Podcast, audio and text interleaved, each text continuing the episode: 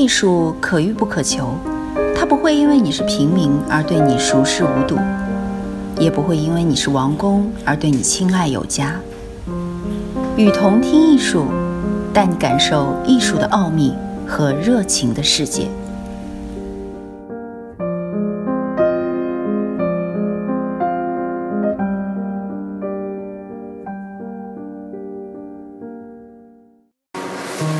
康德空间和时间理论，纯粹理性批判的最重要部分是空间和时间的学说。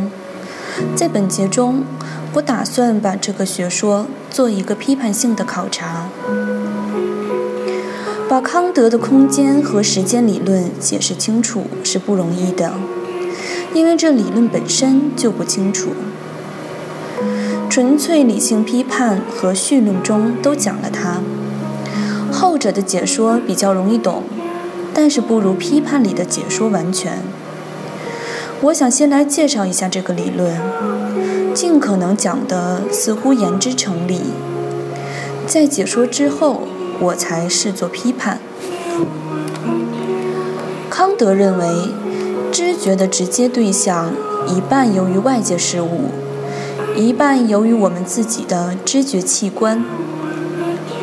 洛克先已使一般人习惯了这个想法：次性质、颜色、声音、气味等等是主观的，并不属于对象本身。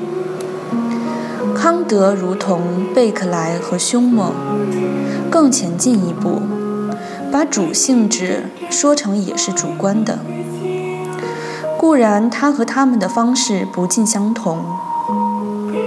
康德在大多时候并不怀疑我们的感觉具有原因，他把这原因称作物自体，或称本体。在知觉中呈现给我们的东西，他称之为现象，是由两部分组成的。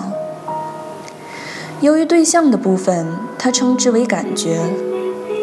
由于我们的主观装置的部分，他说这一部分使杂多者按某种关系整列起来。他把这后一部分叫做现象的形式。这部分本身不是感觉，因此不依环境的偶性为转移。它是我们随身所带有的，所以始终如一。并且，从它不依存于经验这个意义上讲，是先天的。感性的纯粹形式称作纯粹直观。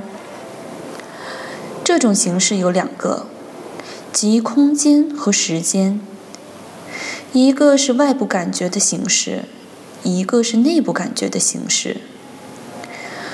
为证明空间和时间是先天的形式。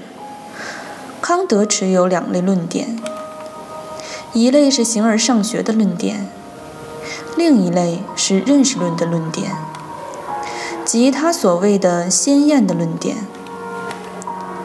前一类论点是从空间和时间的本性直接得来的，后一类论点是从能够有纯数学这件事时间得来的。关于空间的论点比关于时间的论点讲得详细，因为他认为关于后者的论点根本上和前者的情况相同。